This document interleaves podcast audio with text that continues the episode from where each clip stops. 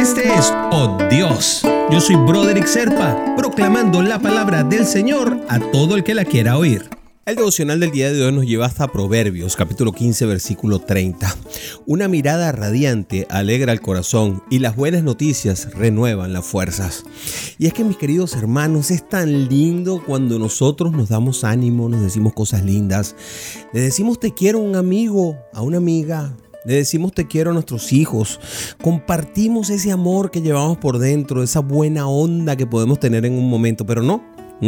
Cada vez es más raro ver a alguien con una sonrisa haciéndonos eso, dándonos ese cariño, ¿no? Por el contrario, nosotros nos inclinamos más a retribuir a quien nos ofende y a quien nos agrede que a perdonar, que a dar un cariño a alguien herimos cuando nos lastiman.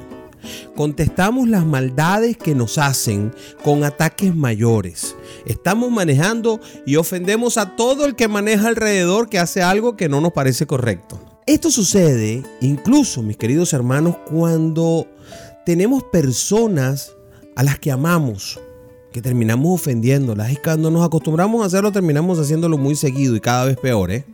Eso también pasa.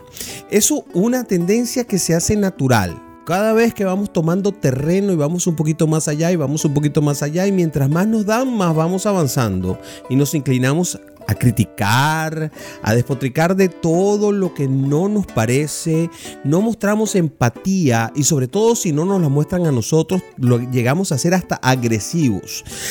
Entonces, claro, se hace cada día más difícil animar a alguien a hacer las cosas mejor.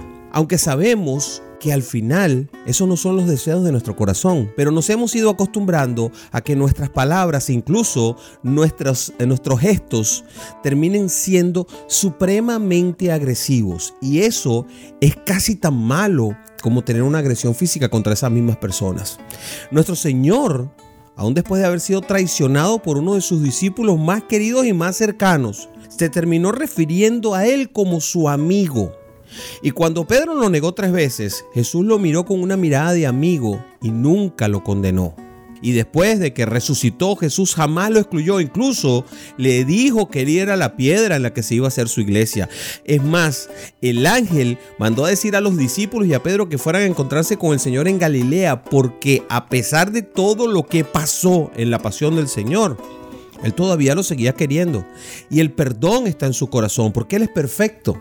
Asimismo, pasa también con Jesús y nosotros, con el Padre y nosotros. A pesar de nuestros fallos, Él nos perdona, nos anima a encontrarnos con Él. Además, nos desea que seamos buenos amigos y que seamos amables y que nos animemos y nos querramos los unos a los otros. Y sabes que Jesús tiene maneras muy impresionantes de decirte, sí, vamos, sigue, sigue, lucha, haz las cosas.